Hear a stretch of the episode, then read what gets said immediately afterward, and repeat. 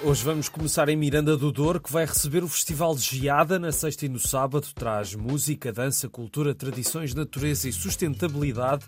Nos dois dias, a partir das 5, o palco principal vai ter, primeiro na sexta, concertos de Omiri e Urs de Lume e no sábado será a vez dos Pica e Trilha e dos Quinta do Bill.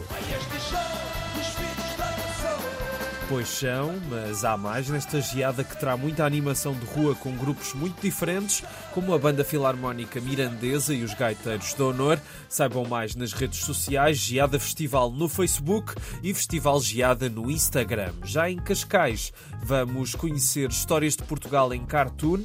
É uma exposição para ver na Casa Sommer e que recorda a obra de Augusto Cid. Um cartoon que não tenha sentido de humor e que seja meramente quase ilustrativo de uma situação, mas sem carga humorística, não é cartoon. Era esta a voz numa entrevista em 2005 de um dos grandes cartunistas portugueses, com uma visão acutilante da atualidade e um sentido de humor aguçado, que o levou a algumas polémicas, mas o seu traço inconfundível marcou o cartoon português e a sua obra mantém-se imprescindível. A exposição mostra parte da vasta obra de Augusto Cid e não só no cartoon, também há destaque para uma das suas paixões, a escultura. Histórias de Portugal em cartoon está patente desde novembro e poderá ser visitada até abril, mas se estiverem por Cascais, aproveitem para espreitar esta retrospectiva da obra do Augusto Cid na Casa Sommer, que tem tido algumas ótimas exposições ao longo dos últimos tempos. Esta é só mais uma e ainda por cima é de entrada livre. E amanhã temos um workshop de cinema em Vila Nova de Santo André.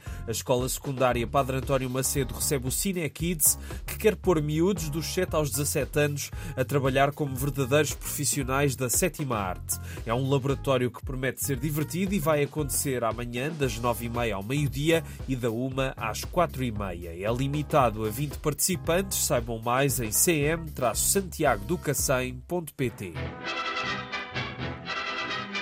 E por falar em cinema, agora temos um grande filme para ver ou rever amanhã em Lisboa e que é em si também uma lição de cinema. É às quatro que o grande auditório do Centro Cultural de Belém vai receber um clássico de Chaplin, Luzes da Cidade, aqui com o Charlot a apaixonar-se por uma vendedora de flores que é cega. Um belíssimo filme que ainda por cima, além de ser projetado no ecrã gigante do grande auditório, vai ser musicado ao vivo pela orquestra da Escola de Música do Colégio Moderno e terminamos com outra música e no Estoril. Uma vez você fez acreditar que chegou para ficar, lembrou outros carnavais.